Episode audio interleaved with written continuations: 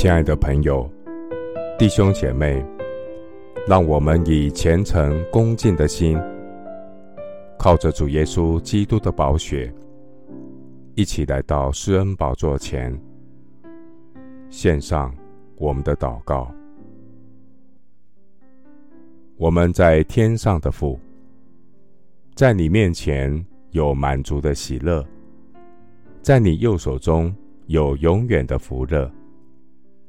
人的一生是客旅寄居的日子，生不带来，死不带去。唯有敬虔加上知足的心境，能让我们得着生命的满足喜乐。感谢神，一个义人所有的虽少，强过许多恶人的富余，因为耶和华我的神。是日头，是盾牌，要赐下恩惠和荣耀。感谢神，你未曾留下一样好处，不给那些行动正直的人。在你的愿语住一日，胜似在别处住千日。耶和华万军之神啊，依靠你的人便为有福。感谢神赐给我有敬虔知足的心境，似乎忧愁，却是常常快乐的；似乎贫穷，却是叫许多人富足的；似乎一无所有，却是样样都有的。